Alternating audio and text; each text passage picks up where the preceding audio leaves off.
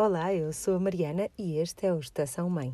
Estão preparados para algumas verdades um pouco difíceis de aceitar hoje? A neurociência comprova uma por uma, mas a forma como fomos educados e o que ainda vigora na sociedade é um entendimento completamente distorcido sobre os comportamentos e o que é, na verdade, a educação. Este episódio é só para quem quer mesmo evoluir como pai, mãe e educador. Bom fim de semana e até segunda.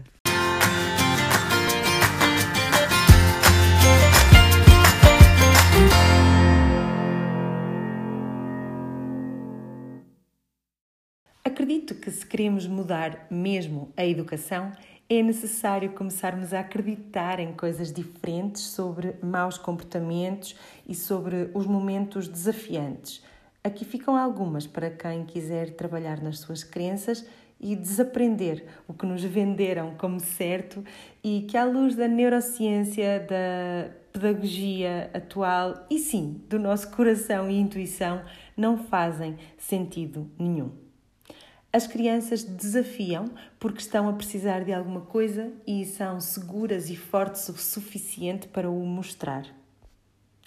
As crianças difíceis são, a maioria das vezes, apenas crianças com vontade e ideias próprias, com forte integridade, autenticidade e coragem.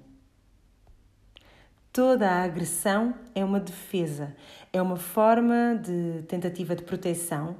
Cabe ao adulto na sala manter a atitude que restabeleça a confiança e mostrar que, seja o que for que a criança está a passar ou a sentir, o espaço é seguro.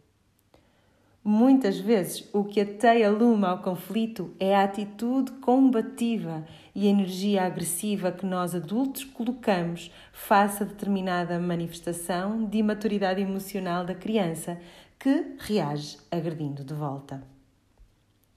Colocar os nossos limites não tem de acontecer num ambiente hostil, pode ser feito de maneira calma e respeitando a criança. Dar espaço aos conflitos em família ou no seio de um grupo não quebra a ligação que temos nem afeta a intimidade. A desconexão entre duas pessoas acontece não por haver divergências, mas por haver intolerância às diferenças entre elas. Qual destas verdades é mais difícil de aceitar para ti?